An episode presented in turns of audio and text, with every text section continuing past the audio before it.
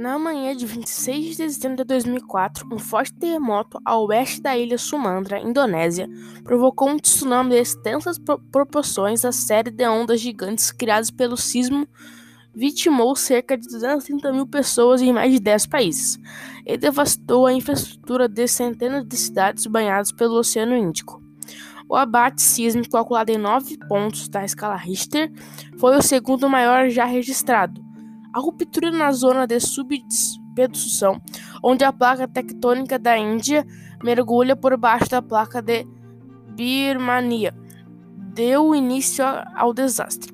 O movimento da Terra causou um enorme deslocamento da água no Oceano Índico. Em um espaço de 15 minutos, as ondas se chocaram contra a costa de Sumatra. Ali as ondas alcançaram 25 metros de altura em, em largos trechos de, da costa. Em alguns lugares foi até 30 metros de altura. Comunidades inteiras foram simplesmente varia, vari, varridas pela água em questão de minutos. As perdas fatais na Indonésia são estimadas em 130 a 160 mil pessoas, além de aproximadamente meio milhão de pessoas que ficaram, ficaram sem abrigo.